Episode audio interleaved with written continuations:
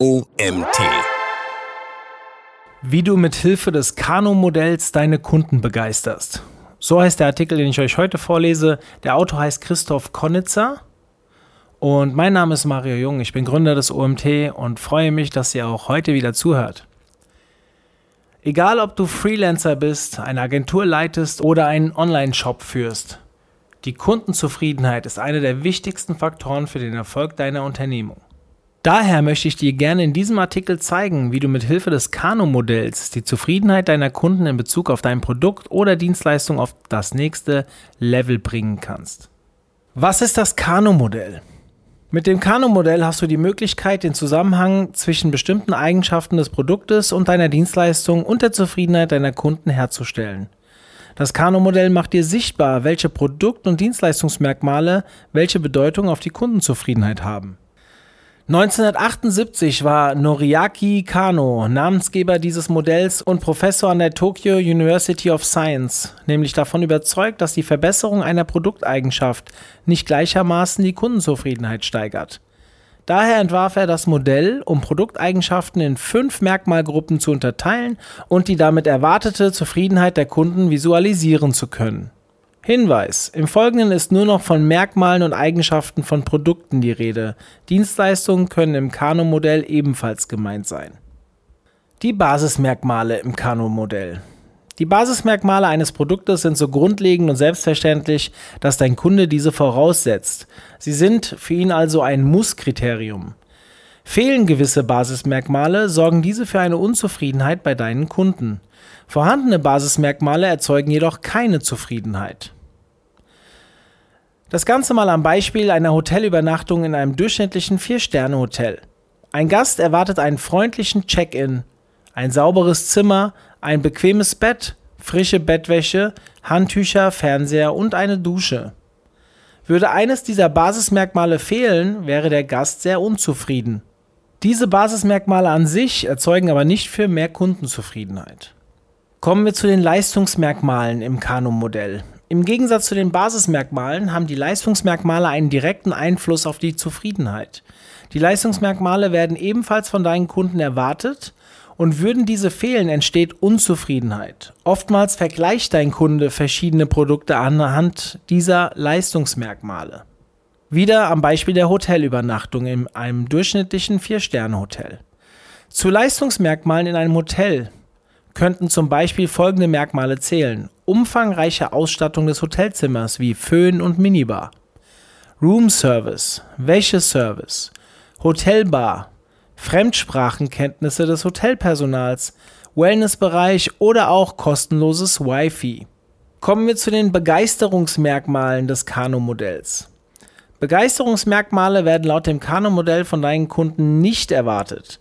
Diese sind also deine Chance, deine Kunden vom Hocker zu hauen und dich von der Konkurrenz zu differenzieren. Ist ein Begeisterungsmerkmal vorhanden, führen schon kleine Leistungssteigerungen zu einem überproportionalen Nutzen, Vorteil und Wow-Erlebnis. Das sind genau die Dinge, die deine Kunden später ihren Freunden erzählen. Wieder am Beispiel der Hotelübernachtung. Die Hotelbranche tut schon sehr viel dafür, ihre Gäste möglichst zufrieden zu machen. Trotzdem kann man hier mit bestimmten Dienstleistungen besonders punkten. In einem durchschnittlichen Vier-Sterne-Hotel könnte das zum Beispiel sein, sehr guter Wi-Fi-Empfang auf dem Zimmer mit schnellem Internet. Ein umfangreiches Frühstücksbuffet mit größtenteils regionalen Produkten in Bio- und Demeter-Qualität. Zimmer mit Smart Home Steuerung oder ein kostenloses Upgrade auf eine höhere Zimmerkategorie. Oder auch andere Dinge, die nicht extra in Rechnung gestellt werden, zum Beispiel Leihfahrräder für einen Ausflug. Diese Punkte waren sicherlich keine Kundenanforderungen beim Reservieren des Hotels, man ist aber sichtlich erfreut, ein echter Begeisterungsfaktor. Unerhebliche Merkmale im Kano-Modell. Diese Merkmale sind laut dem Kano-Modell, wie der Name schon vermuten lässt, unerheblich. Das bedeutet, dass die Existenz bzw. Nicht-Existenz dieser Merkmale weder zur Zufriedenheit noch zur Unzufriedenheit führt oder nur für eine sehr spezifische Zielgruppe eine Rolle spielt. Die Merkmale sind keine Kundenanforderungen, tragen deshalb in den meisten Fällen nicht zur Kaufentscheidung bei und eignen sich deshalb auch nicht für Marketingmaßnahmen. Wieder am Beispiel der Hotelübernachtung.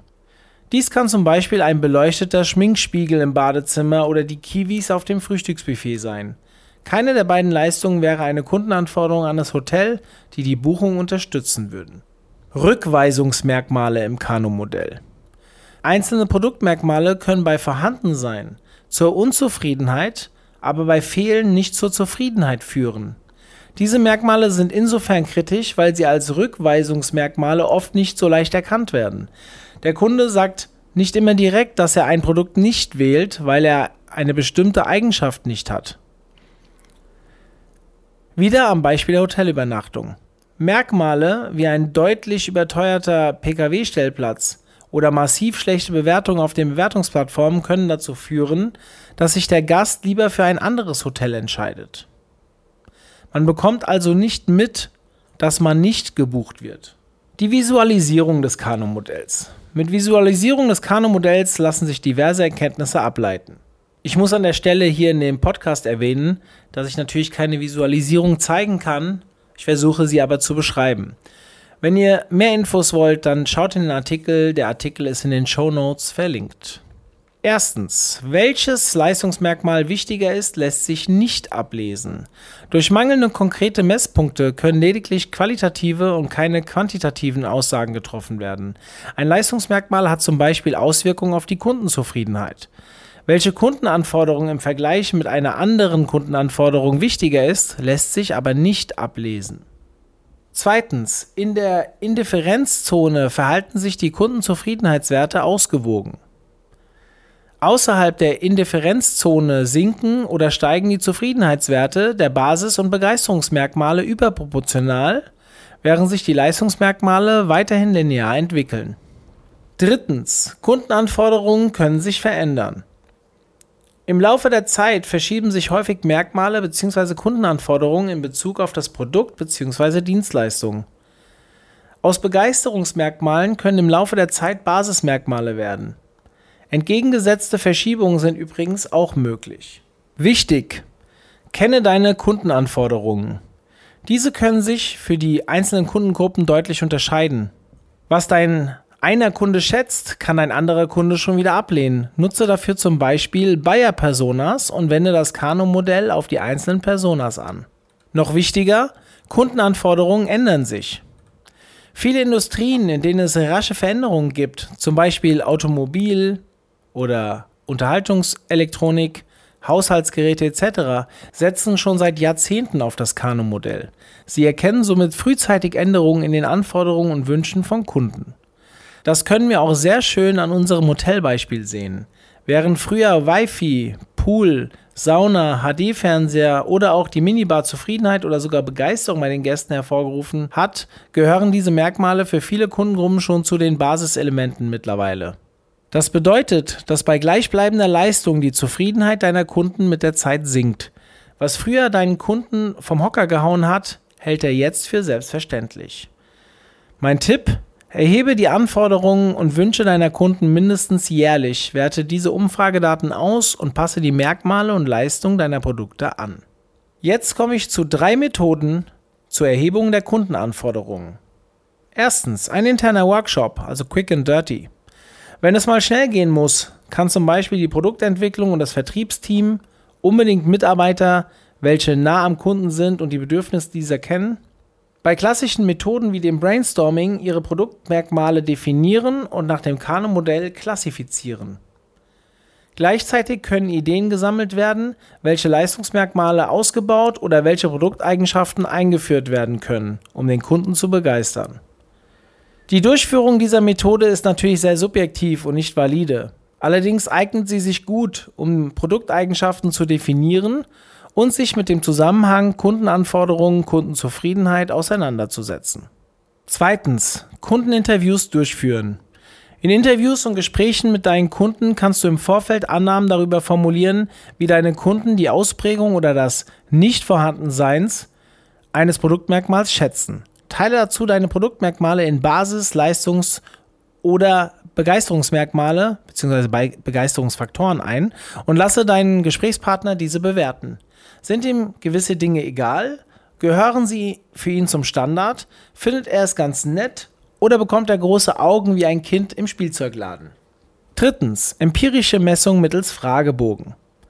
Möchtest du eine noch bessere Aussagekraft zu den Wünschen und Anforderungen deiner Kunden bekommen, nutze dafür die bipolare Befragungstechnik von Professor Kano. Bei dieser Befragung werden mittels Fragebogen deinem Kunden zwei Fragen zur messenden Produkteigenschaft gestellt. Erstens, funktional, positiv formuliert, oder dysfunktional, negativ formuliert. Wieder am Beispiel der Hotelübernachtung. Angenommen, du möchtest ermitteln, wie wichtig deinen Kunden ein Roomservice zwischen 1 und 5 Uhr morgens ist. Die funktionale und dysfunktionale Form der Frage lauten funktionale Form. Wie schätzen Sie es ein, wenn Ihnen unser Roomservice zwischen 1 und 5 Uhr morgens zur Verfügung steht? Dysfunktionale Form. Wie schätzen Sie es ein, wenn Ihnen unser Roomservice nicht zwischen 1 und 5 Uhr morgens zur Verfügung steht? Als Antwort stehen beide Fragen folgende Möglichkeiten zur Verfügung. Erstens, das würde mich sehr freuen. Zweitens, das setze ich voraus. Drittens, das ist mir egal. Viertens, das könnte ich eventuell in Kauf nehmen. Fünftens, das würde mich sehr stören.